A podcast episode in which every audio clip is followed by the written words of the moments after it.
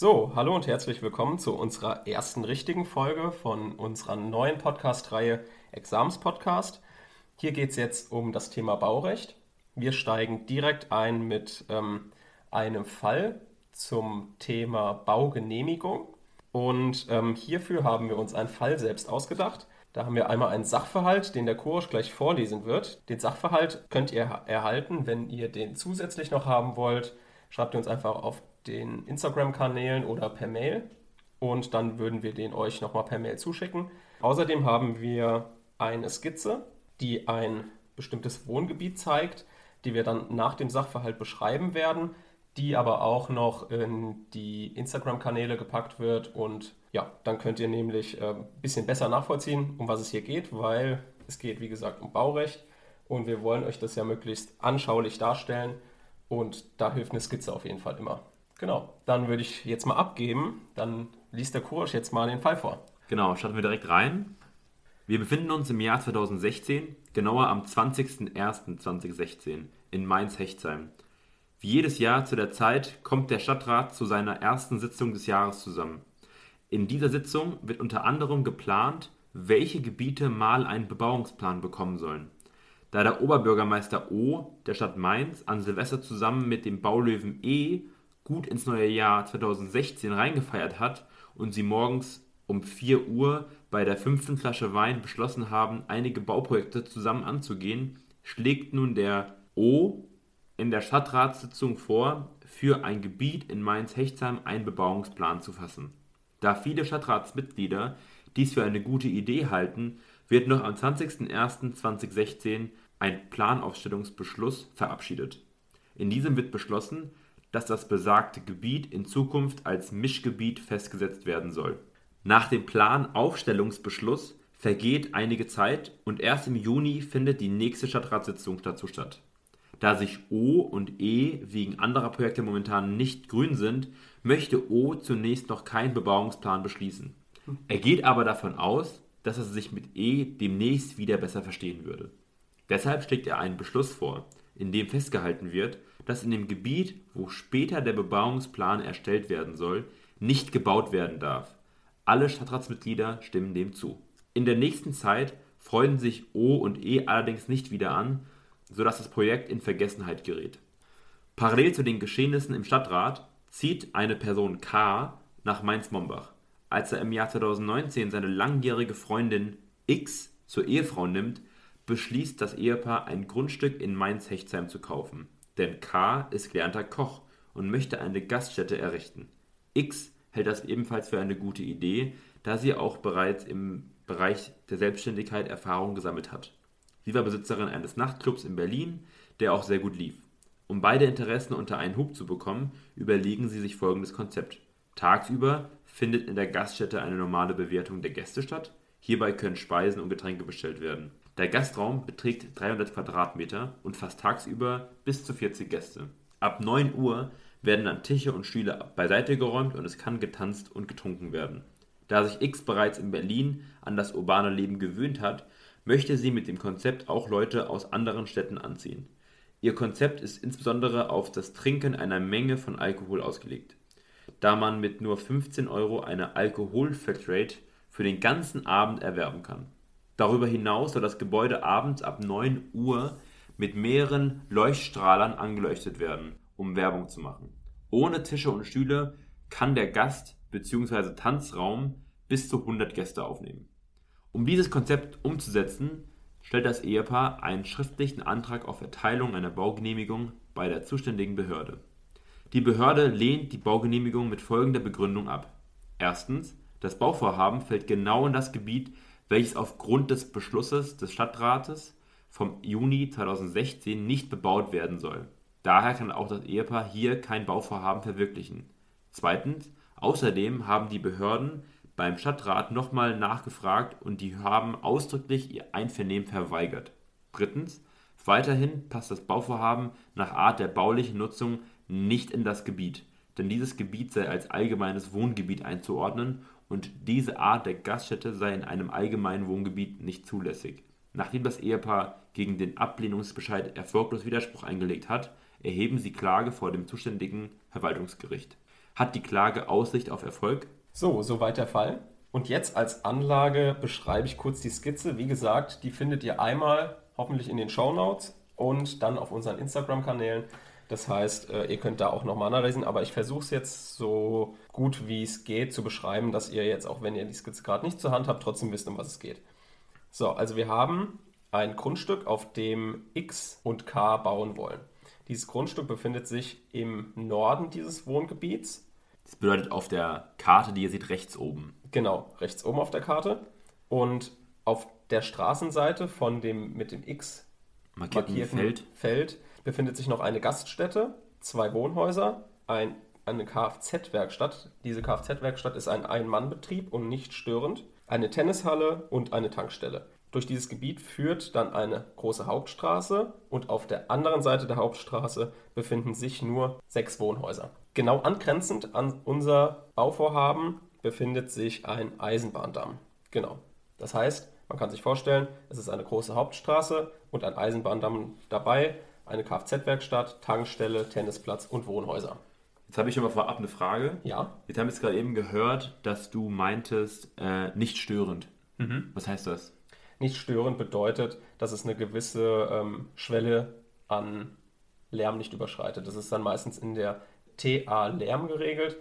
Das ist eine Verwaltungsvorschrift aus dem Bundesemissionsschutzrecht und legt bestimmte Grenzwerte fest.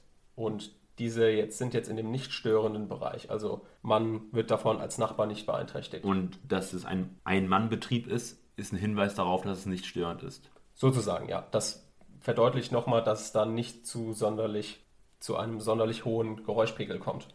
Und dann steht hier die Hauptstraße und unten drunter steht Schnellstraße überregional.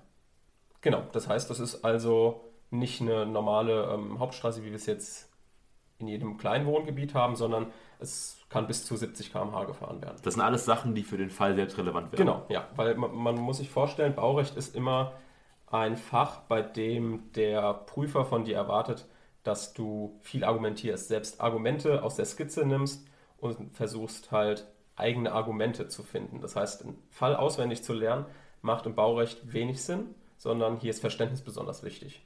Das bedeutet, wenn man so eine Karte sieht, kann da auch in einem Fall vorkommen, den man in der Klausur oder auch beim Üben bekommt, dass man als Übung erstmal anfangen kann, ähm, einfach die Skizzen zu beschreiben und sich dann schon mal zu überlegen, welche relevanten Punkte daraus fallen. Genau. Wir werden später sehen, bestimmte Stichwörter, die ähm, fallen sofort ins Ohr, wenn man sich mit dem, was wir gleich machen, beschäftigt hat. Zum Beispiel nicht störender Kfz-Betrieb steht genauso, nicht störender Handwerksbetrieb steht genauso im Gesetz drin. Okay. Das ist eine bestimmte Regelbebauung oder je Ausnahmebebauung. Kommen wir aber später zu. Wenn du jetzt ganz kurz so eine Karte siehst, wie ist deine Vorgehensweise, um das zu lösen? Also dein allererster Schritt.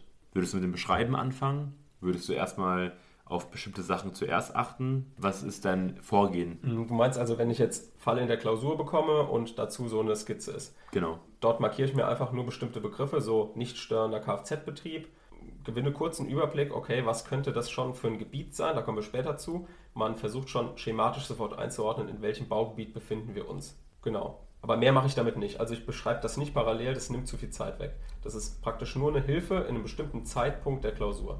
Das bedeutet, du liest den Fall, guckst dann die Karte an, achtest auf, welche Sachen fallen dir jetzt schon vorab auf, so wie mir jetzt schon mal die paar Kleinigkeiten aufgefallen sind, die du extra betont hattest, als Genau. du die Karte besprochen hattest oder beschrieben hattest. Okay.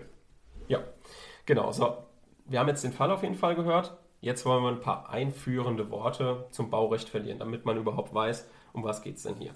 Damit, dann können wir direkt starten mit dem baurechtlichen Interessensdreieck. Das heißt, welche Personen oder Parteien sind denn im Baurecht in der Regel beteiligt? Einmal haben wir natürlich den Vorhabenträger. Das ist der Bauherr. Also wenn ich jetzt zum Beispiel ein Wohnhaus bauen möchte, bin ich der Vorhabenträger, der Bauherr. Dann gibt es den Vorhabengegner, das ist der Nachbar. Und dann gibt es die Bauaufsichtsbehörde. Die Bauaufsichtsbehörde ist die Behörde, bei der ich den Baugenehmigungsantrag stelle.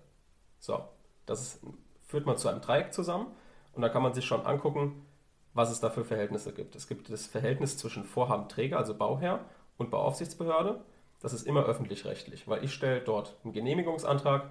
Entweder lehnt die Behörde das ab oder sie genehmigt meine Baugenehmigung. Dann gibt es das Verhältnis Vorhabenträger zum Vorhabengegner. Das ist Privatrecht. Also wenn der Nachbar im Privatrecht gegen den Bauherrn vorgeht, ohne die Bauaufsichtsbehörde zu beteiligen, hat das nichts mit dem öffentlichen Recht zu tun. Dann gibt es noch das Verhältnis Bauaufsichtsbehörde, Vorhabenträger, äh, Vorhabengegner. Das ist öffentlich-rechtlich. Das ist dann so ein typischer Drittschutzfall, den wir jetzt nicht machen, sondern in einer anderen Folge. Dort ist dann, beschwert sich der Nachbar und möchte gegen die Baugenehmigung vom Nachbar vorgehen. Beispielsweise, ich wohne neben dir, du möchtest ein Wohnhaus bauen, ich finde das nicht gut und du beantragst eine Baugenehmigung bei der Bauaufsichtsbehörde, mir wird das mitgeteilt oder ich kriege das mit, verlange Akteneinsicht und fechte deine Baugenehmigung an. Das ist natürlich ein bisschen die Drecksack-Methode. Also mhm. ich möchte einfach, dass du nicht bauen kannst. Ein anderes Ziel habe ich nicht. Das ist so das Interessensdreieck, so nennt man das. Da können wir uns kurz die wichtigsten Fallkonstellationen nochmal im Baurecht vor Augen führen. Das ist einmal aus Sicht des Antragstellers kann er eine Verpflichtungsklage erheben auf Baugenehmigung oder eine Anfechtungsklage gegen eine Verfügung der Bauaufsichtsbehörde, zum Beispiel eine Abrissverfügung. Das sind so die zwei klassischen Konstellationen, wenn es um einen Fall aus Sicht des Antragstellers geht. Dann, wie gesagt, gibt es auch noch Fälle aus Sicht des Vorhabengegners. Bedeutet, den Fall, den ich eben beschrieben habe, die Anfechtungsklage gegen die Baugenehmigung des Nachbarn. Das sind so die drei Hauptkonstellationen. Dann gibt es noch einen Normkontrollantrag gegen einen Bauleitplan. Ist eine Ausnahmekonstellation, kommt in dem Examen eher weniger vor, habe ich jetzt zum Beispiel noch nicht gesehen, sollte man aber trotzdem können. Dann sowieso natürlich Widerspruch und Eilrechtsschutz, kann immer vorkommen und Klage auf Feststellung der Genehmigungsfreiheit. Das sind so die Fallkonstellationen, die in einer Klausur dran, drankommen können. Genau. Dann schauen wir uns mal die Systematik an vom Baurecht. Hier wird getrennt zwischen Bundes- und Landesrecht. Bauplanungsrecht, also die Frage nach, was darf man wo bauen, ist Bundesrecht. Und die Frage, wie muss ich bauen, ist Bauordnungsrecht und Landesrecht. Warum, könnte man sich natürlich fragen. Das hat mit den Gesetzgebungskompetenzen zu tun. Bauordnungsrecht ist Gefahrenabwehrrecht ein spezielles Gefahrenabwehrrecht, also sowas wie Polizei- und Ordnungsrecht und ist Sache der Länder. Und Bauplanungsrecht ist Teil der Raumordnung und findet zum Beispiel die Gesetzgebungskompetenz in Artikel 74 Absatz 1 Nummer 31 Grundgesetz. Das heißt, wir haben Bauplanungsrecht und Bauordnungsrecht. Das wird strikt getrennt. Das eine ist, wie gesagt, Bau, Bauplanungsrecht ist Bundesrecht, Bauordnungsrecht ist Landesrecht. Die Frage also nach dem, wo darf ich was bauen, ist Bauplanungsrecht und meistens der Hauptteil der Klausur. Bauordnungsrecht, da geht es eher darum, wie viele Stellplätze brauche ich an meinem Gebäude, wie muss der Abstand zum Nachbargebäude sein. Wenn zum Beispiel das Feuer, ein Feuer gibt und übergreift, das ist alles Gefahrenabwehrrecht, weil dadurch Gefahren entstehen. Aber ob ich jetzt in der Innenstadt ein Gebäude auf dieses Grundstück, Grundstück baue, das ist Bauplanungsrecht und somit Bundesrecht und im Baugesetzbuch und in der Baunutzungsverordnung geregelt. Genau, soweit die Systematik also vom Baurecht. Dann kommen wir, klären wir kurz ein paar Begriffe, die wir vielleicht später benutzen werden. Das ist ein Flächennutzungsplan und ein Bebauungsplan. Kannst du dir vorstellen, was ein Flächennutzungsplan oder Bebauungsplan ist als Laie, so ein bisschen? Also Flächennutzungsplan äh, ich glaube, es erklärt sich so ein bisschen von selbst. Also wie kann ich Fläche nutzen? Mhm. Das haben wir hier gerade eben auch schon gehört im Fall, dass was wurde abgelehnt, dass mhm. es als Diskothek slash Gaststätte benutzt werden mhm. darf. Das würde ich dann wahrscheinlich eher im Baunutzungsplan sehen. Und das andere war... Bebauungsplan? Und das ist die Frage, wie ich es bebauen kann, oder? Ja, also beides kümmert sich um die Frage, wie ich es bebauen kann. Das eine ist abstrakter, das andere konkreter. Das mhm. heißt, der Flächennutzungsplan besteht für alle Bereiche schon vorher. Okay. So. Die Gemeinde oder die Stadt kann aber dann für einzelne Bereiche konkretisiert vorgehen, indem sie einen Bebauungsplan erlässt. Der wird entwickelt aus dem Flächennutzungsplan. Das heißt, wir haben das grobe Flächennutzungsplan und das konkrete, den Bebauungsplan. Beim Bebauungsplan wird dann wirklich festgesetzt, okay, in, diesem, in diesen 30 Quadratmetern ähm, kommt ein Wohnhaus hin. Und das alles wird dort festgesetzt. Das ist mhm. im Flächennutzungsplan nicht so genau geregelt. Flächennutzungsplan ist auch in der Regel Innenrecht. Das heißt, ein Flächennutzungsplan kann ich als Bürger nicht angreifen, einen Bebauungsplan kann ich schon angreifen. Und zwar mit dem Normkontrollantrag, hatten wir ja vor, vorhin schon besprochen. Mhm. Dann kann man noch kurz sagen, Bebauungsplan ist eine Satzung, ist in Paragraph 10 Baugesetzbuch geregelt und das ist sozusagen ein materielles Gesetz. Okay. Gut, dann orientieren wir uns mal kurz im Baugesetzbuch. Viele haben das ja vielleicht noch nicht mal durchgeblättert. Wir haben den ersten Teil, Paragraph 1 bis Paragraph 13a, geht um die Bauleitplanung, also die Entwicklung eines Bebauungsplans. Dann Paragraph 14 bis 18 geht um die Veränderungssperre, was das genau ist, kommen wir später noch zu. Dann Paragraph 29 bis 38 Zulässigkeit von Vorhaben. Das ist unser Hauptteil, um den wir uns kümmern später. Dann den Rest kann man eigentlich grob ignorieren. Dann kommt noch der Paragraph 212a ordnet an, dass Widerspruch und Anfechtungsklage eines Dritten, also des Nachbarn, gegen die bauaufsichtliche Zulassung eines Vorhabens, also gegen die Baugenehmigung, keine aufschiebende Wirkung hat. Können wir ganz kurz erklären, warum aufschieben, keine aufschiebende Wirkung? Weil ansonsten könnte jeder Dritte einen Baustopp provozieren. Und das wollen wir nicht. Weil es kann ja auch sein, dass der Widerspruch vollkommen unzulässig ist und nur deswegen einen Baustopp zu provozieren, wäre nicht Sinn der Sache. Mhm. Okay, dann haben wir noch die Paragraphen 214 bis 212. Das ist die Planerhaltung. Wenn während der Bauleitplanung etwas schief geht, heißt das nicht immer, dass dann der gesamte Bebauungsplan fehlerhaft ist, sondern ähm, es kann sein, dass der Plan erhalten wird, weil es ein sehr komplexes Vorgehen ist, auf, wo auf sehr viele formelle ähm, Details geachtet werden muss. Und deswegen wäre es nicht sinnvoll, wegen jedem kleinsten Fehler den Bebauungsplan scheitern zu lassen. Hierfür sorgen dann die 214 fortfolgende die Planerhaltung. Genau, soweit das vorweg. Und dann können wir eigentlich auch in den Fall reinstarten. Das heißt, die Eröffnungsfrage war ja, hat die Klage Aussicht auf Erfolg? Wenn wir sowas lesen, hat die Klage Aussicht auf Erfolg, dann bedeutet das immer, wir prüfen Zulässigkeit und Begründetheit der Klage. Wo fängst du da an? Da fange ich an, indem ich erstmal gucke, okay, hat es der Kläger eilig oder nicht? Das steht dann meistens im Sachverhalt. Wenn der Kläger das eilig hat oder bestimmte Hinweise darauf sind, dass ein Antrag nach 80.5 gestellt werden soll, dann bedeutet das, ich bin im Eilrechtsschutz. Ist jetzt aber hier nicht der Fall. Das heißt, ähm, wir befinden uns in der ganz normalen Klage. Kannst du kurz nochmal skizzieren, wo der Unterschied ist, wenn ich das auf per Eilrechtsschutz mhm. mache oder nicht, rein mhm. von der Vorgehen her? Ganz grob können wir nochmal den Unterschied skizzieren zwischen einer Klage und dem Eilrechtsschutz. Die Klage dauert sehr lange. Manche Sachen sind sehr vergänglich und gehen schnell vorbei und da braucht jemand Schnellhilfe. Beispiel wäre diese Anti-Corona-Demo in Berlin. Hier war natürlich Eilrechtsschutz geboten, weil es sinnlos gewesen wäre, hier eine monatelange Klage durchzufechten. Hier gab es also, war der Fall notwendig, dass man im Eilrechtsschutz ist. Bei uns wäre das aber nicht der Fall, denn er möchte eine Baugenehmigung haben. Das, da ist nicht geboten, dass es schnell gehen muss. Das heißt, ich brauche einen triftigen Grund, warum ich, also genau. beispielsweise einen Stichtag. Ja. Und dann ja. kann ich das so per Eilrecht so genau. durchführen. So, das heißt, wir machen uns jetzt kurz klar, wo wir uns befinden. Wir prüfen unter Groß A die Zulässigkeit, unter Groß B die Begründetheit.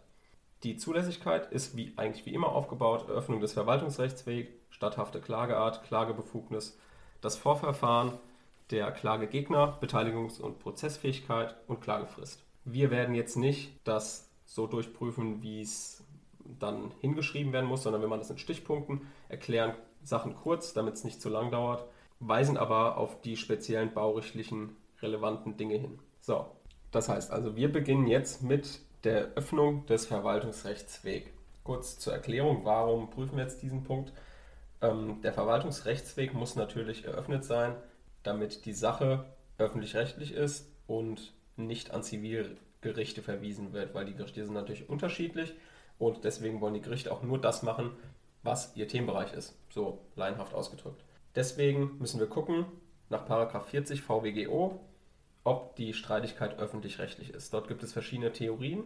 Wir nehmen jetzt einfach mal die modifizierte Subjektstheorie, die sagt, wenn die streitentscheidenden Normen solche des öffentlichen Rechts sind und einseitig Hoheitsträger berechtigen oder verpflichten, dann ist die Sache, die Streitigkeit öffentlich-rechtlich. Wir streiten uns jetzt um den Fall einer Baugenehmigung. Der Anspruch auf Baugenehmigung ist jetzt in Rheinland-Pfalz im 70 Absatz 1 Landesbauordnung geregelt.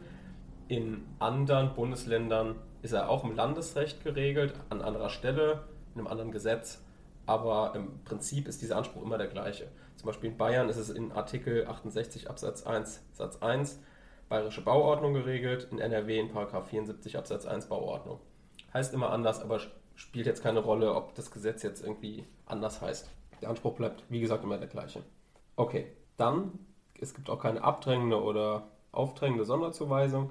Das heißt, wir sind in der statthaften Klageart. Die richtet sich nach dem Klägerbegehren nach 88 VWGO, also was möchte der Kläger? Was möchte der Kläger hier in dem Fall jetzt? Der möchte so schnell wie möglich seine, oder so schnell wie möglich, er möchte seine Baugenehmigung bekommen. Genau. Jetzt fragen wir uns, wie kriegt er jetzt am schnellsten seine Baugenehmigung? Mhm. Schauen wir uns nochmal kurz an, was es für verschiedene Möglichkeiten gibt, die dem Kläger zur Verfügung stehen. Also, es gibt die Anfechtungsklage, die ist gerichtet gegen einen Verwaltungsakt. Dann die Verpflichtungsklage, die ist gerichtet auf Erlass eines Verwaltungsaktes, also ich möchte etwas haben.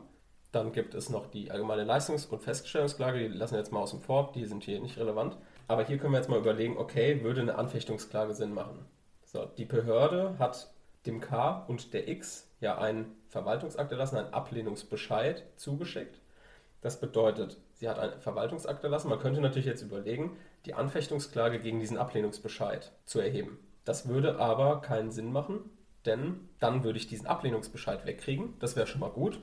Aber das ist natürlich nicht das Klägerbegehren, weil er möchte ja die Baugenehmigung haben. Das heißt, wenn er nur den Ablehnungsbescheid anfechtet, dann bringt ihm das nichts, weil er immer noch keine Baugenehmigung hat. Deswegen macht es mehr Sinn, die Verpflichtungsklage zu erheben, weil die auf Erlass eines Verwaltungsakts gerichtet ist und also am Ablehnungsbescheid vorbei sozusagen genau gegen die Behörde geht, gebt mir die Baugenehmigung. Mhm. So, Anspruch auf Baugenehmigung kann also nur mit der Verpflichtungsklage verfolgt werden. So, das heißt, statthafte Klageart ist 42 Absatz 1 Alternative 2 VWGO die Verpflichtungsklage. So, dann kommen wir zur Klagebefugnis. Die Klagebefugnis sagt, jetzt äh, für einen Laien gesagt, äh, man muss Rechte geltend machen, in denen ich verletzt bin. Warum brauche ich das? Weil ein Popularkläger ausgeschlossen werden soll. Es soll nicht jeder Idiot, der um die Ecke kommt, eine Klage erheben können, sondern er muss sagen, hier guck mal, ich wurde in bestimmten Rechten verletzt, deswegen komme ich jetzt zu euch. Und habe einen Anspruch auf. Genau, ich habe einen, hallo, hier, ich habe einen Anspruch auf Bau, äh, Baugenehmigung aus dem Paragraph 70 Landesbauordnung und die ähm, Baugenehmigung möchte ich gern haben. So. Mhm. Das ist also das subjektive Recht. Nochmal ganz kurz jetzt fachlich. Das subjektive Recht wird mit der Schutznormtheorie ermittelt.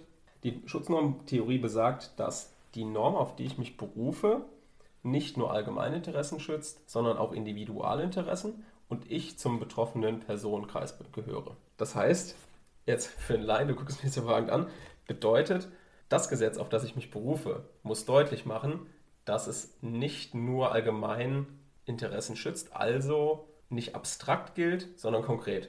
So, um das einem Laien deutlich zu machen. Das bedeutet, irgendwie in dem Gesetz muss drinstehen, okay, der Einzelne hat einen Anspruch auf Baugenehmigung. Und das steht so auch in diesem, in dem Gesetz drin. Also anders gesagt, definiert, definiert die Schutznormtheorie die Voraussetzungen, unter denen ein Rechtssatz ein subjektives öffentliches Recht gewährt. Ja, das äh, hast du jetzt gut abgelesen. genau, also äh, so kann man es auf jeden Fall auch sagen. Und ähm, ja, auf jeden Fall zurück äh, zur Sache. In Paragraph 70 Absatz 1 wäre bei uns jetzt in der Landesbauordnung die Norm, die dem Einzelnen, also hier dem K und dem X, äh, subjektive Rechte vermittelt. Dann kann man kurz überlegen oder einfach nur, um es besser zu verstehen, subjektive Rechte können vielleicht auch aus der Baufreiheit hergeleitet werden. Die ist in Artikel 14 Absatz 1 Satz 1 Grundgesetz festgehalten. Das ist eigentlich die Eigentumsgarantie. Da wird aber die allgemeine Baufreiheit hergeleitet. Die vermittelt aber nicht subjektive Rechte, denn Artikel 14 Absatz 1 Satz 1 schützt nicht das allgemeine Recht, bauen zu dürfen, sondern nur das Recht, im Rahmen der Voraussetzungen bauen zu dürfen. Das heißt, es schützt nur eine potenzielle Baufreiheit und gibt nicht dem Einzelnen subjektives Recht, hier kannst du dich darauf berufen, du kannst hier überall hinbauen. So, das ist damit nicht gemeint. Das heißt, unser einzig subjektives Recht, was hier verletzt worden sein könnte, indem die Baugenehmigung nicht erteilt wurde, ist der Paragraph 70 Absatz 1 Landesbauordnung. Wie gesagt, in den anderen Landesgesetzen ist das immer ein anderer Paragraph. Okay, dann kommen wir zum Vorverfahren. Das ist also Prüfungspunkt römisch viertens und steht in 68 VWGO. Hier muss man nochmal ein kleiner Klausurtipp, was immer den Prüfer freut, wenn er das liest. Wenn ihr die Verpflichtungsklage habt, müsst ihr immer den Paragraph 68 Absatz 2 vor dem Absatz 1 zitieren, um dem Prüfer zu zeigen, hier, ich habe verstanden, dass in Absatz 2 die Verpflichtungsklage steht und ich mich gerade in der Verpflichtungsklageprüfung befinde. Könnt ihr gerne nochmal nachlesen, in Paragraph 2 steht, dass das Vorverfahren auch auf die Verpflichtungsklage anwendbar ist. Wenn man also folgendermaßen zitiert, Paragraph 68 Absatz 2 Absatz 1 Satz 1 VWGO, macht man den Prüfer besonders glücklich. Hier können wir aber auch noch mal kurz uns den Sinn und Zweck eines Vorverfahrens vor Augen führen. Du weißt bestimmt nicht, was ein Vorverfahren ist. Nein. Das ist das Widerspruchsverfahren. Das heißt, du bekommst einen Ablehnungsbescheid, wie jetzt in dem Fall unser K, und hiergegen musst du irgendwie vorgehen. So, das kannst du aber nicht direkt mit einer Klage machen, denn es sollen die Gerichte entlastet werden. Du hast mit dem Vorverfahren einen zusätzlichen Rechtsschutz und die Verwaltung kontrolliert sich damit selbst. So, damit haben wir das Vorverfahren abgeschlossen. Kommen kurz zum Klagegegner. Hier kann man ganz kurz sagen, dass es in Rheinland-Pfalz auf dem Rechtsträgerprinzip beruht, Paragraph 78 Absatz 1 Nummer 1 VWGO und in anderen Bundesländern ist teilweise das Behördenprinzip einschlägig, Paragraph 78 Absatz 1 Nummer 2 VWGO. Je nachdem, in welchem Bundesland du bist. Äh, ja, hier in Rheinland-Pfalz ist auf jeden Fall das Rechtsträgerprinzip einschlägig. Beteiligten und Prozessfähigkeit geht nach den allgemeinen Regeln, Paragraphen 61, 62 VWGO. Brauchen wir jetzt nicht hier näher, das würde ein bisschen zu abstrakt werden. Das sollte eigentlich jeder beherrschen. Dann unter Römisch 7 Klagefrist. Auch hier wieder auf die Zitierung achten, dass man den Absatz 2 vor dem Absatz 1 zitiert. Also Paragraph 74 Absatz 2 Absatz 1. Damit haben wir die Zulässigkeit abgeschlossen. Und unsere Klage wäre zulässig in dem Fall. So, da wir jetzt die Zulässigkeit abgefrühstückt haben, kommen wir jetzt zur Begründetheit. Der Obersatz der Begründetheit der Verpflichtungsklage steht in 113 Satz 5 Satz 1 VWGO. Dass man diesen Obersatz hier richtig zitiert, ist sehr, sehr wichtig. Da gucken die Prüfer genau drauf, weil wir uns ja im Gutachtenstil befinden. Das heißt, Obersätze sind generell wichtig, aber jetzt am Anfang der Begründetheit, der sollte einfach sitzen. Ich kann ihn ja mal kurz formulieren. Die Klage ist begründet, soweit die Ablehnung des Verwaltungsakts rechtswidrig und der Kläger dadurch in seinen Rechten verletzt ist und die Sache spruchreif ist. Das alles ist der Fall, wenn der K einen Anspruch auf die Baugenehmigung hat. Das ist der Satz, der hat alles drin. Das heißt, wir richten uns also gegen die Ablehnung des Verwaltungsaktes, weil die Behörde die Baugenehmigung ja nicht erteilt hat, sondern den Ablehnungsbescheid. So, das heißt, unser grober Aufbau ist bei einer Verpflichtungsklage Anspruchsgrundlage, formelle Anspruchsvoraussetzungen, materielle Anspruchsvoraussetzungen. Dieser Aufbau ist immer gleich in der Verpflichtungsklage. Und jetzt in dieses Schema führen wir sozusagen das Baurecht ein. Das heißt, wir haben dieses abstrakte Grundschema und konkretisieren das jetzt mit unserem Fachgebiet. Wir haben ja Baurecht, das heißt, unsere Anspruchsgrundlage ist der Paragraph 70 Absatz 1 Landesbauordnung, den wir auch schon in der Klagebefugnis benannt haben und der ja auch in den Landesgesetzen unterschiedlich sein kann. Hier kann man ja kurz nochmal erklären, was eine Baugenehmigung ist und was ein Bauvorbescheid ist. Eine Baugenehmigung ist eine Feststellung und eine Gestattung. Das heißt, es wird nicht nur festgestellt, okay, du darfst, dürftest hier bauen, sondern es erlaubt dir auch zu bauen. Das ist anders als beim Vorbe Bauvorbescheid ist die sogenannte Bebauungsgenehmigung. Und die Bebauungsgenehmigung nimmt nur vorweg, also nimmt nur bestimmte Teile vorweg und stellt fest, okay, hier dieser Teil des Bauvorhabens ist so in Ordnung und das dient einfach der Planungssicherheit für den Bauherrn, wenn es ein größeres Projekt ist. Genau, dass er schon ein paar Investitionen tätigen kann, darf aber noch nicht bauen. Das heißt, bauen darfst du nur mit der Baugenehmigung, nicht mhm. mit der Bebauungsgenehmigung. Okay, kommen wir jetzt da wir ja die Anspruchsgrundlage benannt haben, 70 Absatz 1 Landesbauordnung, kommen wir zur formellen zu den formellen Anspruchsvoraussetzungen. Grob unterteilt ist das Zuständigkeit, Verfahren, Form, wie immer. Hier gießen wir also wieder unser Fachgebiet ein. Und zwar in der Zuständigkeit wäre die Stadtverwaltung oder die Kreisverwaltung zum Erlass der Baugenehmigung zuständig. Dann muss natürlich das Verfahren eingehalten worden sein. Hier gibt es jetzt eine ganz beliebte Falle, die auch bei mir im Examen dran kam, und zwar der Paragraph 36 Baugesetzbuch.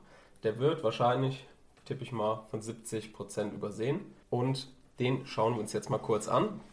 Das heißt, wir blättern jetzt im Gesetz, ihr könnt auch im Gesetz blättern. Ich lese jetzt mal kurz den ersten Satz vor. Paragraph 36 Beteiligung der Gemeinde unter höheren Verwaltungsbehörden. Über die Zulässigkeit von Vorhaben nach den Paragraphen 31, 33 bis 35 wird im bauaufsichtlichen Verfahren, das heißt, wir hören Verfahren, das ist also nicht Teil der materiellen Voraussetzungen, sondern Teil der formellen Voraussetzungen, von der Baugenehmigungsbehörde im Einvernehmen mit der Gemeinde entschieden. Das heißt, wir versuchen mal diese Vorschrift zu verstehen. Was bedeutet, was ist das jetzt genau? Der Absatz 1 sagt, die Gemeinde muss dem Bauvorhaben zustimmen. Und warum? Also was ist Sinn und Zweck dieser Vorschrift? Warum muss jetzt die Gemeinde dem Bauvorhaben zustimmen? Ist Schutz der Planungshoheit. Denn die Gemeinde stellt die Bebauungspläne auf und die Gemeinde hat in der Selbstverwaltungsgarantie die Planungshoheit. Bedeutet, sie darf Bebauungspläne und so weiter alles aufstellen und darf diese Bebauungspläne und ihre Vorhaben auch schützen. So, und wenn jetzt die Bauaufsichtsbehörde dir die Baugenehmigung erteilen würde, ohne die Gemeinde zu beteiligen, könnte die Bauaufsichtsbehörde sozusagen die Planungshoheit der Gemeinde umgehen.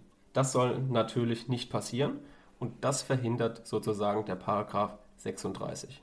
Das heißt, stellen wir uns mal vor, wir befinden uns jetzt in, einem Gemeinde, in einer Gemeinde und K hätte jetzt bei der Kreisverwaltung die Baugenehmigung beantragt. Die Kreisverwaltung ist überregional für mehrere Gemeinden zuständig. Die einzelnen Gemeinden dürften aber die Bebauungspläne erlassen. Wenn er die Baugenehmigung jetzt bei der Kreisverwaltung beantragt und die Kreisverwaltung sagt, okay, ist in Ordnung, du kannst auf dem Grundstück bauen, dann kommt die, äh, fährt der Bürgermeister irgendwie durch die Stadt, guckt auf das eine Grundstück, denkt, hä, was wird denn jetzt hier in meiner Gemeinde gebaut? Ich wurde ja gar nicht beteiligt.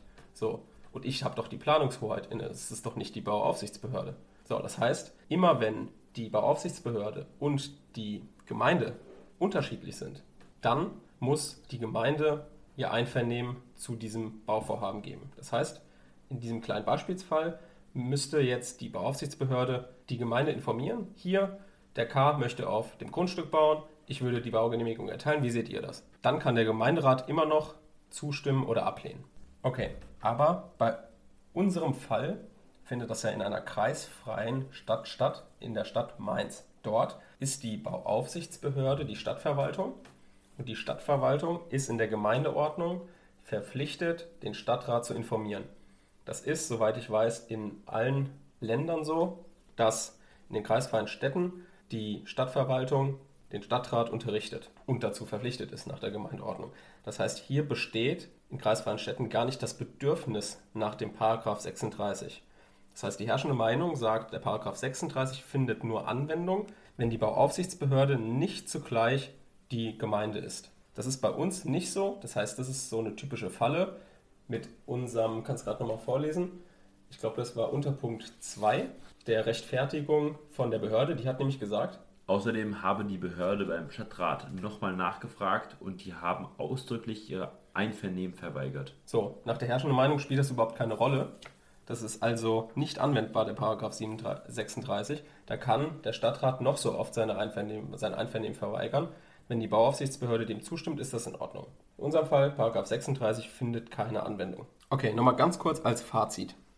Der Paragraph 36 findet also nur Anwendung, wenn die untere Bauaufsichtsbehörde nicht zugleich die Gemeinde ist. Das wiederum ist immer dann der Fall, also die untere Bauaufsichtsbehörde und die Gemeinde ist immer dann identisch, wenn es sich um eine kreisfreie Stadt handelt. Sobald es eine Gemeinde und eine Kreisverwaltung gibt, die in dem Gebiet zuständig sind, fallen diese beiden Behörden auseinander und der Paragraph 36 findet Anwendung. Das heißt, wenn ihr in der Klausur eine kreisfreie Stadt habt, wisst ihr schon, wenn der 36 irgendwie kommt, der findet hier keine Anwendung. Das müsst ihr diskutieren, aber dann letztendlich sagen, der wird jetzt hier nicht angewendet, weil die untere Bauaufsichtsbehörde identisch oder weisungsgebunden gegenüber dem Stadtrat ist. So, das war, ich hoffe, verständlich, weil das ist ein sehr komplizierter Teil. Bei Fragen natürlich einfach immer an unsere Mail, falls ihr das nicht verstanden habt. Ich erkläre es gerne jedem Einzelnen, das äh, macht mir auch irgendwie Spaß. Ne? Gut, Jetzt kann man sich natürlich die Frage stellen, was wäre denn, wenn die Gemeinde ihr Einvernehmen einfach verweigert? Mhm. So, das ist möglich zu ersetzen. Und zwar, die nach Landesrecht zuständige Behörde kann ein rechtswidrig versagtes Einvernehmen der Gemeinde ersetzen. Das heißt, wie gesagt, die nach Landesrecht zuständige Behörde könnte einfach das Einvernehmen ersetzen und diese Verweigerung der Gemeinde wäre hinfällig. Wie kann sich die Gemeinde dagegen wehren? Zum einen sowieso gegen die dann erteilte Baugenehmigung mit einer Drittanfechtung. Das kommt wie gesagt in einer anderen Folge. Und gegen die Ersetzung selbst kann sie mit einer Anfechtungsklage vorgehen. Aber das ist ja bei uns alles nicht der Fall. Bei uns ist der 36 nämlich nicht anwendbar. Ein verweigertes Einvernehmen des Stadtrates spielt für uns keine Rolle. Gut, dann kommen wir zum arabisch dritten Punkt unter dem römisch zweiten Punkt, formelle Anspruchsvoraussetzungen, und zwar die Form. Die Form ist wieder im eigenen Landesrecht geregelt, bei uns in der Landesbauordnung. Das wären jetzt Paragraph 63, 64 und wie gesagt, müsst ihr in euren Landesrechten gucken, wo die Form der Baugenehmigung, also welche Unterlagen hingeschickt werden müssen, dass es schriftlich sein muss und sowas. Das findet ihr alles bei euch im jeweiligen Landesrecht. Wenn wir das alles haben, liegen die formellen Anspruchsvoraussetzungen vor. Nochmal ganz kurz, Zuständigkeit, Verfahren und Form war das. Jetzt kommen wir zu den materiellen Anspruchsvoraussetzungen. Wir befinden uns also jetzt unter römisch drittens. Hier erstmal ganz grober Aufbau. Wir brauchen einmal die Genehmigungsbedürftigkeit und die Genehmigungsfähigkeit. Das heißt, das ist ein ganz typischer Genehmigungsaufbau immer wenn man eine Genehmigung hat im öffentlichen Recht, prüft man erst die Bedürftigkeit, also brauche ich überhaupt eine Genehmigung, und die Fähigkeit, also würde ich denn eine Genehmigung überhaupt bekommen? Also liegen die Voraussetzungen vor. Dann gehen wir erstmal unter Arabisch erstens Genehmigungsbedürftigkeit nach 61 Landesbauordnung. Das ist wie gesagt wieder in jedem Landesrecht einzeln geregelt, deswegen gehen wir jetzt nicht sonderlich ausführlich darauf ein, sondern sagen nur kurz, hier gibt es ähm, bestimmte Bauvorhaben, die sind von einer Genehmigungsbedürftig ausgenommen. Wenn es zum Beispiel kleiner als eine Hundehütte ist, das musst du jetzt, dafür brauchst du keine Baugenehmigung. Nur mal jetzt als Beispiel. Das ist wie gesagt in eurem jeweiligen Landesrecht geregelt und das dient einfach nur dem Ausschluss von kleineren Fällen, die nicht so groß sind, dass sie eine Baugenehmigung bedürfen. Genau. Das heißt, wir kommen zu Arabisch 2, Genehmigungsfähigkeit. Das ist der Hauptteil der Klausur. Jetzt geht es ans Eingemachte und Deswegen müssen wir uns das auch ganz genau angucken. Alle schon anschnallen. Alle anschnallen, genau. Okay, dann machen wir uns mal die grobe Struktur klar, in der wir jetzt die Genehmigungsfähigkeit prüfen. Zuerst prüfen wir die Vereinbarkeit mit Bauplanungsrecht, dann die Vereinbarkeit mit Bauordnungsrecht und dann die Vereinbarkeit mit anderen öffentlich-rechtlichen Vorschriften. Hier ist der Schwerpunkt auf jeden Fall bei der Vereinbarkeit mit Bauplanungsrecht. Der Rest ist meistens eher nicht relevant in der Klausur. Genauso wie in unserem Fall. Das heißt, wir prüfen als erstes jetzt Vereinbarkeit mit Bauplanungsrecht. Wir rufen uns ins Gedächtnis, Bauplanungsrecht ist Bundesrecht. Das heißt, wir befinden uns in dem Fall nur im Baugesetzbuch und in der Baunutzungsverordnung. Das heißt, Literaturzeichen A, Vereinbarkeit mit Bauplanungsrecht, geht's los.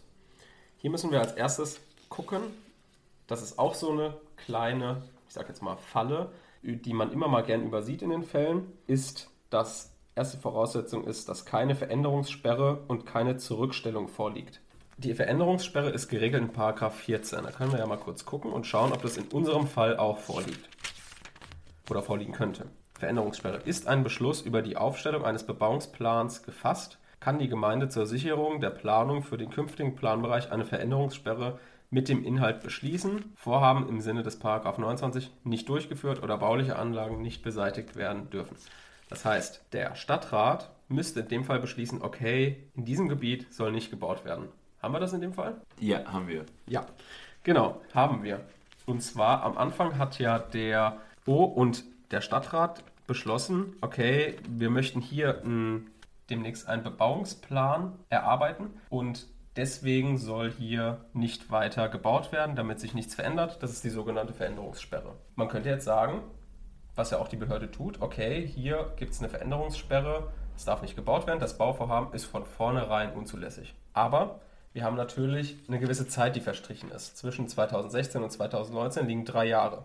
Da sagt natürlich Paragraph 17 Geltungsdauer der Veränderungssperre. Die Veränderungssperre tritt nach Ablauf von zwei Jahren außer Kraft. Das heißt, Die Behörde hätte jetzt in dem Fall zwei Jahre gehabt, um den Bebauungsplan zu beschließen. Das haben sie nicht gemacht. Zwei Jahre sind abgelaufen. Das heißt, die Veränderungssperre gilt nicht mehr.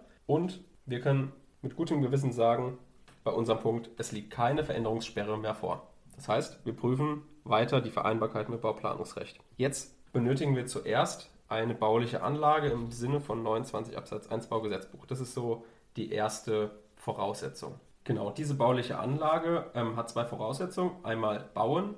Bauwerk muss in einer auf Dauer gedachten Weise künstlich mit dem Erdboden verbunden sein. Zum Beispiel jetzt ein Foodtruck, wie wir ihn bei uns im Startup gehabt hätten, wäre kein Bauwerk, weil es nicht ähm, mit dem Erdboden verbunden ist, sondern fahrbar ist. Mhm. Mhm. Dann brauchen wir eine bodenrechtliche Relevanz. Das Bauvorhaben berührt die Belange des Paragraph 1 Absatz 6, wenn es unendlich häufig errichtet würde. Bedeutet einfach, man guckt einfach in Paragraph 1 Absatz 6 Baugesetzbuch.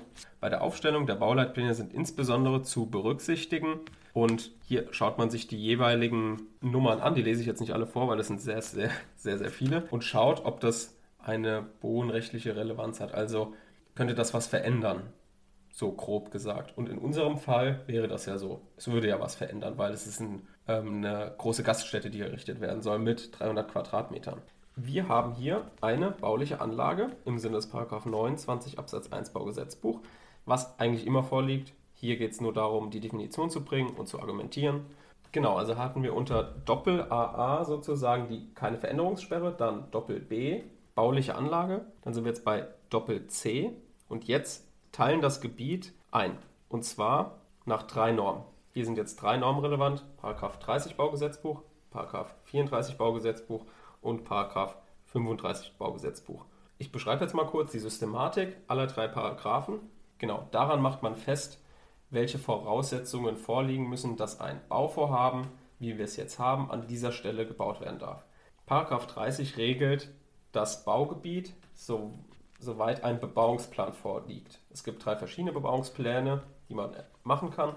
Qualifizierter Bebauungsplan, vorhabenbezogener Bebauungsplan und der einfache Bebauungsplan. Wir lesen mal dann kurz den Paragraph 30 vor, dass jeder weiß, um was es hier geht. Im Geltungsbereich eines Bebauungsplans, der alleine oder gemeinsam mit sonstigen baurechtlichen Vorschriften mindestens Festsetzungen über die Art und das Maß der baulichen Nutzung, die überbaubaren Grundstücksflächen und die örtlichen Verkehrsflächen enthält, ist ein Vorhaben zulässig, wenn es diesen Festsetzungen nicht widerspricht und die Erschließung gesichert ist. Das heißt, der Paragraph 30 nennt schon Art der baulichen Nutzung. Da wissen wir schon, okay, wir brauchen jetzt hier eine Einteilung in ein Wohngebiet, was dann in diesem Bebauungsplan festgehalten ist. Das ist dann ein qualifizierter Bebauungsplan, der in der Regel vorliegt. Das ist Paragraph 30 Absatz 1, wie gesagt. Hierfür hat der Gesetzgeber eine Verordnung erlassen, die genau regelt, was es für Gebiete gibt. Die Baunutzungsverordnung. Da schauen wir mal rein. Paragraph 1 setzt fest, wie die, was es für Bauflächen gibt. Absatz, Paragraph 1 Absatz 2 nennt die Gebiete, die in einem Bebauungsplan festgelegt werden können. Darunter zum Beispiel ein reines Wohngebiet, ein allgemeines Wohngebiet, ein Dorfgebiet, ein Mischgebiet und so weiter. Genau, also die Systematik ist hier schon klar und zwar mit den 30.1 in Verbindung mit der Baunutzungsverordnung und man teilt dann das jeweilige Vorhaben in ein Gebiet ein. Das heißt, man springt hin und her aus dem Baugesetzbuch in die Baunutzungsverordnung, die das, die Art der baulichen Nutzung konkretisiert. Genau, das ist der qualifizierte Bebauungsplan. Ganz kurz, wir haben natürlich jetzt keinen Bebauungsplan, deswegen stelle ich das nur kurz dar, ähm, was es noch gibt. Wir haben noch einen vorhabenbezogenen Bebauungsplan, der wurde wegen der Wiedervereinigung wurde diese Möglichkeit ins Gesetz, ins Gesetz gebracht, weil 1990 mussten schnell notwendige Vorhaben in Ostdeutschland umgesetzt werden und dieser vorhabenbezogene Bebauungsplan zielt dann auf einzelne Vorhaben nur ab. Der einfache Bebauungsplan, der ist in 30 Absatz 3 geregelt. Schauen wir auch mal kurz rein. Der einfache Bebauungsplan enthält fest, bestimmte Festsetzungen und dort, wo er keine Festsetzungen erhält, enthält, gelten ganz normal die Paragraph 34 und 35, auf die wir jetzt kommen. So, jetzt kommen wir zu dem Paragraphen, der auch bei uns einschlägig ist. Das ist nämlich der Innenbereich. Also Paragraph 34 regelt Zulässigkeit von Vorhaben innerhalb der im Zusammenhang bebauten Ortsteile. Voraussetzungen gucken wir uns gleich genau an, machen wir uns erstmal klar, was das bedeutet. Dort gibt es einen Absatz 1 und Absatz 2. Absatz 2 regelt, lesen wir uns mal ganz kurz vor, entspricht die Eigenart der näheren Umgebung einem der Baugebiete, die in der aufgrund des 9a erlassenen Verordnung bezeichnet sind, also der Baunutzungsverordnung, beurteilt sich die Zulässigkeit des Vorhabens nach seiner Art allein danach, ob es nach der Verordnung im Baugebiet allgemein zulässig ist. Das bedeutet, wir schauen, okay, wie sieht denn unsere Gegend hier aus? Können wir die Gegend in ein Baugebiet aus der Baunutzungsverordnung, also zum Beispiel ein reines Wohngebiet oder ein Mischgebiet, einordnen? Und wäre es regel- oder ausnahmezulässig? Denn in der Baunutzungsverordnung sind die Baugebiete immer im Absatz 1 benannt. Reine Wohngebiete dienen dem Wohnen. So, was ist ein Wohngebiet? Dann Absatz 2 regelt, was zulässig ist. Und dann Absatz 3, was ausnahmsweise zugelassen werden kann. Das heißt, 34 Absatz 2 enthält auch wieder so einen Sprung durch die Gesetze. Also wir haben Baugesetzbuch, der sagt, Eigenart der näheren Umgebung, wenn ihr es einordnen könnt aus den Baugebieten, aus der Baunutzungsverordnung. Also springen wir in die Baunutzungsverordnung. Das heißt, das kann man eigentlich, wenn man im Alltag durch die Stadt geht, eigentlich mal generell versuchen, irgendwie einzuordnen. Zum Beispiel, du bist jetzt zu mir gekommen und was hast du dann hier so in der Gegend gesehen? Was war eine, waren da Wohngebäude? War da mal eine Tankstelle? Da waren primär Wohngebäude. Primär Wohngebäude? Da waren aber auch Gaststätten. Gaststätten? Da waren Supermärkte. Supermärkte? Tankstellen waren jetzt hier nicht, aber sind normalerweise mhm. auch mal genau. da. Hier ist auch die Ortsverwaltung noch bei mir in der Nähe. Genau, die Verwaltung ist da. Ähm, Apotheken. Apotheken. Genau. Ärzte. Ich glaube, es. Genau, das heißt, Arzt. wenn jetzt das Vorhaben jetzt mein Nachbargebäude wäre, dann müssten wir natürlich gucken, wenn jetzt kein Bebauungsplan hier vorliegt, okay, was ist denn das für ein Gebiet? Da können wir mal kurz reinschauen. Ist das hier ein reines Wohngebiet? Das heißt, zulässig sind Wohngebäude, haben wir schon mal, Anlagen zur Kinderbetreuung, Kita, die den Bedürfnissen der Bewohner des, Bewohner des Gebiets dienen. Haben wir jetzt hier keine gesehen. Muss auch, die müssen nicht vorliegen, können nur vorliegen. Ausnahmsweise können zugelassen werden Läden und nicht störende Handwerksbetriebe. Also das vom ganz am Anfang, nicht störende Handwerksbetriebe, haben wir jetzt hier auch nicht sowie kleine Betriebe des Beherbergungsgewerbes, haben wir jetzt auch nicht. Dann haben wir noch sonstige Anlagen für soziale Zwecke sowie den Bedürfnissen der Bewohner des Gebiets dienende Anlagen für kirchliche, kulturelle, gesundheitliche und sportliche Zwecke. Sportliche Zwecke wäre zum Beispiel ein Tennisplatz oder gesundheitliche mhm. Zwecke wäre ähm, auch eine Apotheke. Aber sowas wie eine Ortsverwaltung steht jetzt hier nicht. Mhm. So, also Verwaltungsgebäude wären jetzt, äh, würde dem widersprechen, dass wir das hier als reines Wohngebiet einordnen können. Das heißt, wir gucken weiter. Was gibt es denn noch für Gebiete? Allgemeines Wohngebiet. Da nenne ich jetzt nicht alles, sondern hier zulässig sind Wohngebäude, Schank- und Speisewirtschaft. A, war ja auch nicht im reinen Wohngebiet zulässig, sondern könnte schon eher ein allgemeines Wohngebiet hier sein, wo ich wohne. Dann haben wir, ausnahmsweise können zugelassen werden, Anlagen für Verwaltung. Perfekt, hatten, hatten wir ja auch. Dann Gartenbaubetriebe haben wir jetzt nicht. Tankstellen wären zulässig. Das heißt, hier kann man eigentlich einordnen, ich wohne in einem allgemeinen Wohngebiet. Apotheken sind erlaubt, Schank- und Speisewirtschaft, also Gaststätten sind erlaubt, Wohngebäude sind erlaubt, Verwaltungsgebäude sind erlaubt, wäre sogar eine Tankstelle erlaubt. Und deswegen können, können wir jetzt einfach so, wenn wir hier durch die Straße gegangen wären, könnten wir einfach sagen, okay, das ist hier ein allgemeines Wohngebiet, ohne zu wissen, ob jetzt hier ein Bebauungsplan vorliegt oder nicht. Was ist denn ein Gebiet? Ein Gebiet ist ein bestimmter, ich sage jetzt mal, Abschnitt der Stadt. Also wenn du zum Beispiel jetzt mit Google Maps von oben auf diesen Bereich guckst, musst du dieses Gebiet, was du einordnest gerade, auch abgrenzbar vor dir finden. Also das kann durch eine Schnellstraße abgegrenzt sein voneinander, das kann durch bestimmte, wie gesagt, große Straßen oder Parks voneinander abgegrenzt sein. Das heißt, du ordnest nicht die gesamte Stadt ein, sondern guckst immer, okay, was gibt es für zusammenhängende Gebiete. Okay.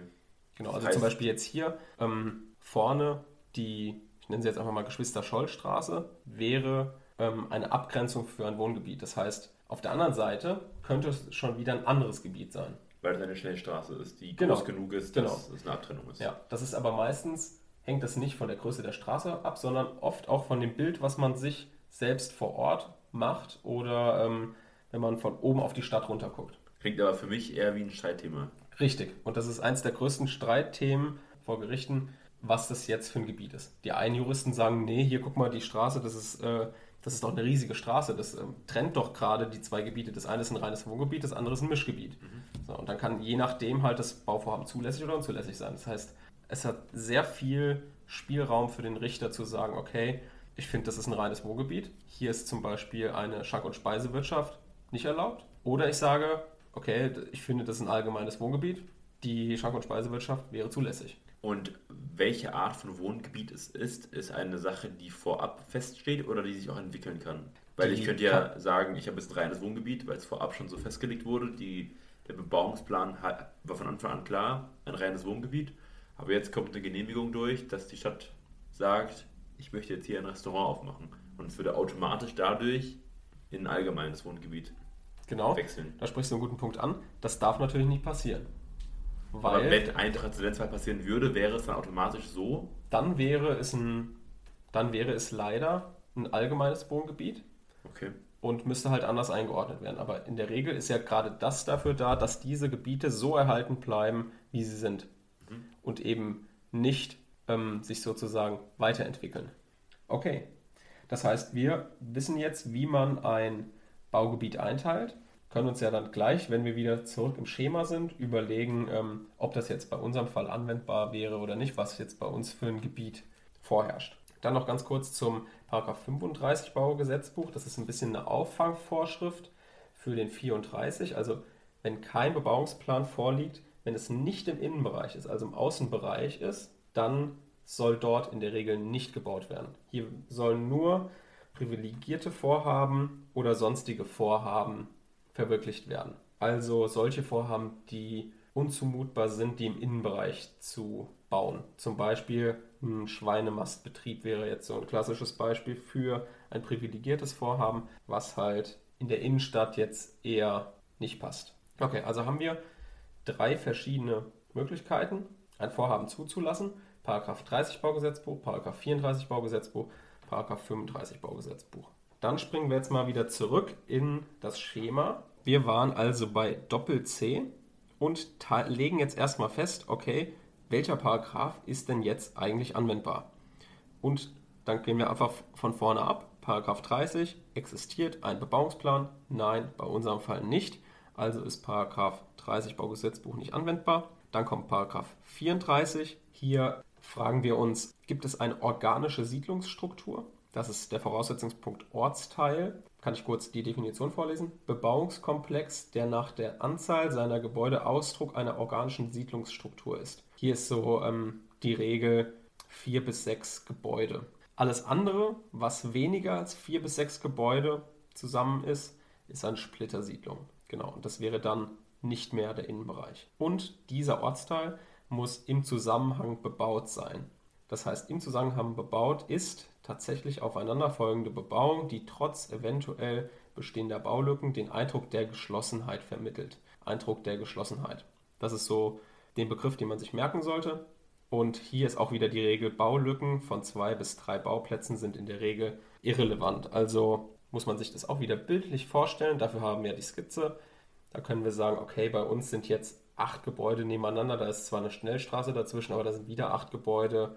Ja, da können wir schon sagen, das ist hier kein Außenbereich, keine Splittersiedlung, sondern das ist ein zusammenhängender Ortsteil, der auch den Eindruck der Geschlossenheit eines Wohngebiets hat. Deswegen können wir sagen, okay, wir befinden uns im Paragraph 34, wir legen jetzt unser Gebiet fest. Wir befinden uns im unbeplanten Innenbereich Paragraph 34. Das war unter Doppel C. Jetzt kommen wir zu Doppel D, die Voraussetzung für den Paragraph 34. Okay, den Paragraph 34 prüft man folgendermaßen. Hier ist Paragraph 34.2 Lex Specialis, also das spezielle Gese- Gesetz zu 34 Absatz 1. Es beschreibt, wie wir vorhin schon gesagt haben, die Eigenart der näheren Umgebung. Also schauen wir auf unsere Skizze jetzt konkret, was ist denn das jetzt für ein Wohngebiet? Und dazu ziehen wir die Baunutzungsverordnung wieder heran, Paragraph 2 bis 15. Denn wenn wir uns nochmal klar machen, um was geht es denn hier in dem Fall? Wir wollen eine Einordnung von diesem Gebiet, Wohngebiet, weil ja die Behörde unter Punkt 3 geltend gemacht hat. Was hat sie unter Punkt 3 nochmal geltend gemacht, was das für ein Gebiet ist? Weiterhin passt das Bauvorhaben nach der Art der baulichen Nutzung nicht in das Gebiet, denn dieses Gebiet sei als allgemeines Wohngebiet einzuordnen und diese Art der Gaststätte sei in einem allgemeinen Wohngebiet nicht zulässig. Genau, also die sagen zum ersten, wir ordnen es ein als allgemeines Wohngebiet. Eure Gaststätte ist nicht nur eine Gaststätte, die in dem allgemeinen Wohngebiet zulässig wäre, sondern es handelt sich auch um eine Vergnügungsstätte, und die wäre nur in einem Mischgebiet erst zulässig und nicht in einem allgemeinen Wohngebiet. Das heißt, Konsequenz unserer Einordnung wäre, wenn wir sagen, es ist ein allgemeines Wohngebiet und die Gaststätte ist eine Vergnügungsstätte, ist das Bauvorhaben unzulässig, weil eine Vergnügungsstätte nur in einem Mischgebiet gebaut werden kann. Andererseits, wenn wir sagen, okay, wir haben ein allgemeines Wohngebiet und sagen, okay, das ist eine Gaststätte und keine Vergnügungsstätte, ist das Bauvorhaben zulässig. Wir können natürlich aber auch sagen, okay, das, was wir da haben in der Skizze, das ist ein Mischgebiet und das Vorhaben ist eine Vergnügungsstätte, würde auch gehen. Das heißt, wir haben jetzt mehrere Konstellationen, die müssen wir uns nochmal vor Augen führen. Also Einordnung, allgemeines Wohngebiet und Gaststätte zulässig, allgemeines Wohngebiet, Vergnügungsstätte unzulässig, Mischgebiet, Vergnügungsstätte zulässig. So, jetzt also erstmal die Einordnung. Was würdest du sagen, was das ist? Ja, für mich wäre es erst die Frage jetzt hier. Die Behörde sagt uns, dass es ein allgemeines Wohngebiet ist. Genau. Das heißt, ist es dann wirklich auch ein allgemeines Wohngebiet, weil es vorab festgelegt wurde? Die Behörde hat das nicht vorab festgelegt, weil wenn sie es vorab festgelegt hätte, hätte sie einen Bebauungsplan erlassen. Das hat sie nicht gemacht. Sie bezieht sich nur jetzt auf den, mit diesem Satz auf den Paragraph 34.2 und sagt, wir finden, die Eigenart der näheren Umgebung lässt auf ein allgemeines Wohngebiet schließen. Okay. Das muss nicht stimmen. Da kann das Gericht sagen, nee, das sehen wir wirklich anders. Das ist ein Mischgebiet. Und egal ob jetzt Gaststätte oder Vergnügungsstätte, das Bauvorhaben, das K wäre zulässig. Okay. Ja, unter der Annahme, dass wir sagen, dass es hier keine vorab festgelegte Gebietsabtrennung gibt, also Mhm. das Gebiet selbst müssen wir uns selber erschließen, was zu wem Ja. gehört, könnten wir jetzt sagen, die Hauptstraße trennt die beiden Gebiete Mhm. und wir könnten beide als separat, als eigenständige Gebiete sehen. Genau, könnte Dann man könnten sagen. wir sagen, dass der untere Bereich als reines Wohngebiet gelten könnte. Sehr gut, ja. Und der obere Bereich könnte als Misch- oder als, allgeme äh, als allgemeines Wohngebiet gelten. Genau, könnte man sagen. Das heißt, wir machen uns jetzt auch klar, das ist alles Interpretationssache. Also jeder kann diese Skizze anders auslegen. Wir sind jetzt nicht vor Ort, das heißt, jede Klausurlösung ist schon möglich. Ihr müsst jetzt nur lernen, mit den richtigen Argumenten umzugehen. Also, was Cora schon gesagt hat, das richtig ist, diese Hauptstraße als Schnellstraße und die überall regional ist, die macht natürlich schon deutlich, okay, wir haben es hier mit zwei verschiedenen Gebieten zu tun. Das obere ordnen wir ja ein, okay, das Wohngebäude, Gaststätte, nicht störender Handwerksbetrieb, das ist auf jeden Fall ein allgemeines Wohngebiet. Jetzt können wir natürlich auch überlegen, okay, ist das jetzt auch ein, ein Mischgebiet? Können wir uns mal ganz kurz das Mischgebiet angucken, das hatten wir nämlich noch nicht. Zulässig sind Wohngebäude, Geschäfts- und Bürogebäude, Einzelhandelsbetrieb, Schank- und Speisewirtschaft, sonstige Gewerbebetriebe, Anlagen für Verwaltung, sportliche Zwecke, Gartenbaubetriebe, Tankstellen und Vergnügungsstätten. Können wir jetzt überlegen, okay, wir haben eine Tankstelle, wir haben was für sportliche Zwecke, wir haben einen nicht störenden Handwerksbetrieb, ein Wohngebäude, eine Gaststätte und dann halt das, was wir da hinbauen. Also ob es jetzt eine Vergnügungsstätte ist oder ähm, eine Gaststätte spielt jetzt erstmal keine Rolle. Aber man könnte es wahrscheinlich auch als Mischgebiet einordnen, ist dann halt so ein bisschen Auslegungssache jetzt. Also ich hätte es jetzt eher als allgemeines Wohngebiet eingeordnet, weil das Mischgebiet schon schwerpunktmäßig äh, für sonstige Gewerbebetriebe ähm, sinnvoll ist und für Geschäfts- und Bürogebäude, da haben wir jetzt gar nichts. Wir haben nur einen nicht störenden Handwerksbetrieb. Man muss sich auch immer deutlich machen, okay, so eine, wenn das jetzt eine Vergnügungsstätte wäre, wenn wir die da hinbauen würden in ein Mischgebiet, dann müssten ja auch noch andere Gebäude sein, die auch gewissen Geräuschpegel erfüllen. Aber das haben wir jetzt hier auf jeden Fall nicht. Wir haben Sachen, die auch in einem allgemeinen Wohngebiet zulässig wären. Und deswegen, ja, ich würde das als allgemeines Wohngebiet einordnen, so wie es die Behörde auch gesagt hat. Und das heißt, wir haben es eingeordnet als allgemeines Wohngebiet. Jetzt haben wir also von den drei vorher genannten Einordnungsmöglichkeiten nur noch zwei. Das heißt, entweder in dem allgemeinen Wohngebiet ist es unzulässig, weil es eine Vergnügungsstätte ist, oder es ist zulässig, weil es eine Gaststätte ist. Was würdest du, das ist jetzt auch wieder Argumentationssache. Mit den ähm, Angaben, die im Sachverhalt stehen, muss man jetzt einfach argumentieren. Das heißt, wie ist denn dieses Konzept von der Gaststätte? Ich kann mal wiederholen. Mhm, kannst du mal wiederholen, genau. Also da steht zusammengefasst, ab 9 Uhr werden Tische und Stühle beiseite geschafft und es gibt eine 15 Euro Alkohol-Flatrate. Und darüber hinaus soll ab 9 Uhr das Haus mit mehreren Leuchtstrahlern angeleuchtet werden, um Werbung zu machen. Okay. Spricht das jetzt für dich eher für eine Gaststätte insgesamt oder als Vergnügungsstätte? Also steht noch hinten raus, dass ein Tanzraum sein Mhm. soll dann, äh, wenn die Tische weg sind. Spricht eigentlich sehr stark dafür, dass die zweite Funktion des Ganzen keine Gaststätte ist. Genau. Es- Hätte ich jetzt auch gesagt, weil ab 21 Uhr, das ist jetzt auch noch, wo der Regelbetrieb von Gaststätten wäre, in dem Fall, bis, was weiß ich, teilweise haben die Gaststätten ja auch bis 23 Uhr geöffnet, ähm, mit großen Leuchtstrahlern angestrahlt und es gibt ja auch so eine Alkohol-Flatrate. Das ist schon eher ähm, Kein Essen. kein Essen eben. Es ist schon eher keine äh, Schank- und Speisewirtschaft mehr. Deswegen hätte ich jetzt auch gesagt, das ist eine Vergnügungsstätte. Wie gesagt, jeder kann das anders sehen in dem Fall. Aber ich würde sagen, es spricht mehr dafür, dass wir hier ein allgemeines Wohngebiet haben, in dem eine Vergnügungsstätte das Bauvorhaben ist, was hier problematisch ist. Und deswegen können wir sagen, nach 34 Absatz 2 Baugesetzbuch ist das unzulässig, das Bauvorhaben. Und hat somit keine Aussicht auf Erfolg. Noch nicht ganz. Wir, es gibt noch ein paar Ausnahmevorschriften, die man beachten muss. Sobald man sagt, okay, nach 34.2 ist das unzulässig, überlegt man noch, okay, gibt es die erste Ausnahme? Das ist Paragraph 15 Baunutzungsverordnung. Muss man sich aber ganz kurz vor Augen führen. Paragraph 15 ist nur dann eine Ausnahme, wenn das Bauvorhaben zulässig ist und ausnahmsweise dann unzulässig wird. Aber bei uns ist es ja schon unzulässig. Also wir brauchen eine Ausnahmevorschrift, die aus einem unzulässigen Bauvorhaben ein zulässiges Bauvorhaben macht. Und hierfür wäre der Paragraph 31 Absatz 2, der auch auf Paragraph 34 Absatz 2 Anwendung findet, vielleicht eine Ausnahmevorschrift. Schauen wir uns den mal ganz kurz an. Von den Festsetzungen des Bebauungsplans, wir sagen jetzt von den Festsetzungen unseres eingeordneten Gebiets, kann befreit werden, wenn die Grundzüge der Planung nicht berührt werden und Gründe des Wohles der Allgemeinheit nicht entgegenstehen, städtebaulich vertretbar ist oder eine offenbar nicht beabsichtigte Härte führen würde. Grob gesagt, ohne da jetzt ähm, aufs Detail einzugehen, hier findet also eine Interessenabwägung statt, eine umfassende Interessenabwägung. Hier haben wir ein paar Kriterien, die wir anführen können. Hat der Bauherr ein bestimmtes berechtigtes Interesse, also verfolgt er auch öffentliche Interessen vielleicht? Das wäre jetzt in dem Fall gar nicht. Reine private Interessen stehen hier im Vordergrund. Dann sind die Nachbarn vielleicht ähm, schutzwürdig, weil der besondere Lärm- und Geruchsbelästigung oder sowas ausstrahlt, dieses Gebäude. Das wäre ja wahrscheinlich so, weil wenn da Musik gespielt wird, kann es natürlich sehr laut werden.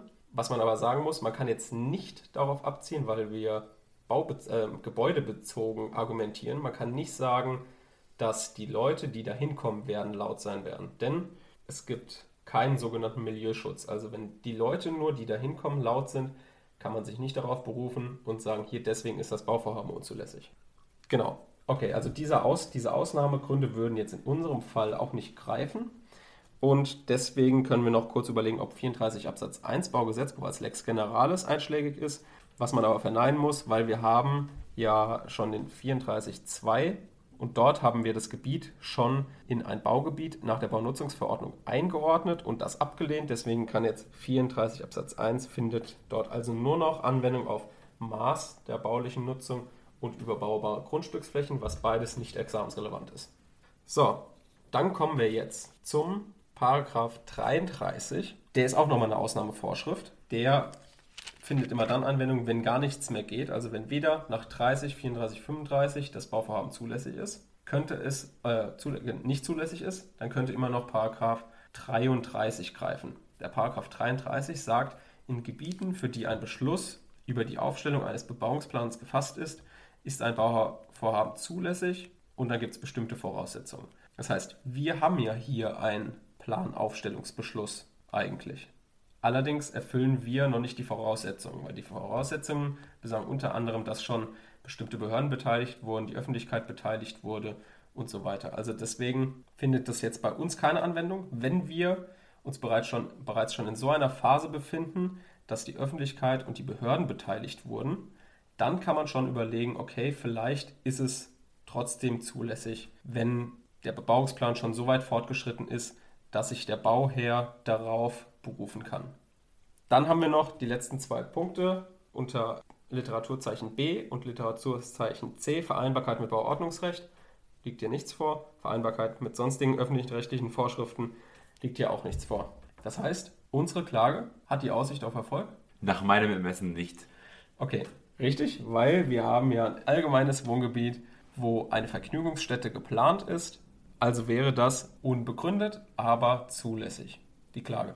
Das bedeutet, dass wenn die Aussicht auf Erfolg gesteigert werden sollte, aus Sicht des Klägers, sollte das Konzept eigentlich überarbeitet werden. Genau.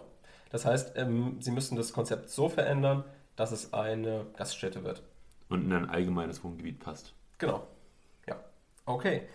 Das war jetzt soweit mal das Schema von einer Baugenehmigung. Ich hätte jetzt vorgeschlagen, ihr hättet ähm, parallel das Schema auch liegen gehabt, um ein bisschen zu gucken, wo wir sind. Wir haben jetzt versucht, so ein bisschen grob die größten Probleme in diesem Schema darzustellen. Ich hoffe, es war verständlich. Und Falls ihr Verbesserungsvorschläge habt, genau, gerne an die üblichen Kanäle, die Instagram-Kanäle, die ihr auch in den Shownotes findet oder per Mail. Und wenn ihr denkt, dass ihr den Fall besser löst als Basti, auch das könnt ihr uns auch gerne schreiben. Auch Basti macht Fehler oder lässt es offen für andere Interpretationsweisen. genau. Dann könnt ihr auch gerne eure Lösung uns kurz und bündig schicken. Und für alle anderen Rückfragen sind wir natürlich auch offen. Genau. Nächste Folge hier in dieser Reihe, da wird es um den Drittschutz im Baurecht gehen. Das wahrscheinlich auch mit examensrelevanteste aus dem Baurecht. Genau. Soweit sind wir eigentlich fertig. Dann viel Glück noch bei eurer Vorbereitung. Genau. Ich hoffe, wir konnten euch damit helfen. Genau, ich hoffe, ihr habt euch gut berieseln lassen, konntet das nochmal vertiefen. Bis zum nächsten Mal. Tschüss.